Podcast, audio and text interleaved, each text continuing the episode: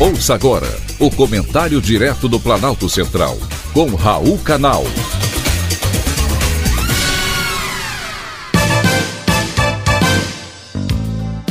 Queridos ouvintes e atentos escutantes, assunto de hoje: a emenda do novo.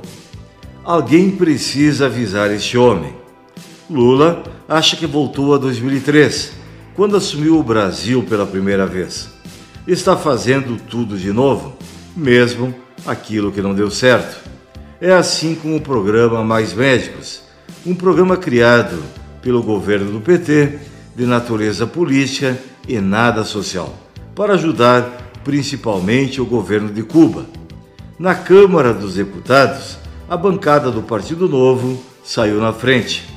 Apresentou uma emenda à medida provisória que recria o Mais Médicos para obrigar o governo a pagar as bolsas do programa diretamente aos profissionais contratados.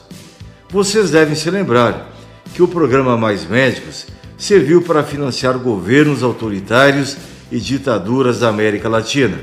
Na época, a OPAS, Organização Pan-Americana da Saúde, foi a cúmplice. Os contratos eram feitos por ela e para ela era enviado o dinheiro do governo federal que pagava os médicos com apenas 20% do total. E os 80% restantes eram despachados para o governo cubano. O Mais Médicos foi criado com a justificativa de ampliar o acesso à saúde em regiões distantes do país, onde havia escassez de profissionais. Os brasileiros não tinham interesse em trabalhar em locais onde até hoje não há condições de trabalho.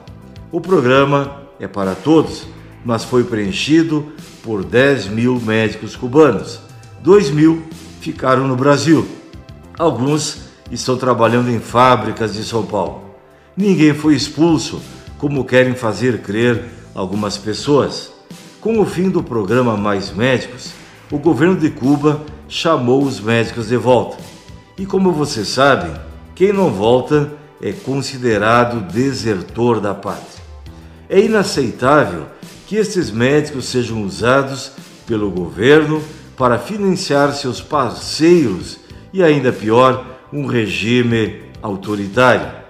Que bom que o Partido Novo e os deputados eleitos estão e seguirão fiscalizando atentamente e batalhando para que o dinheiro dos pagadores de impostos seja ao menos respeitado.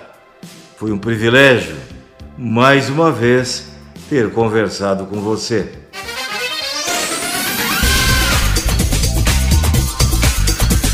Acabamos de apresentar o Comentário Direto do Planalto Central, com Raul Canal.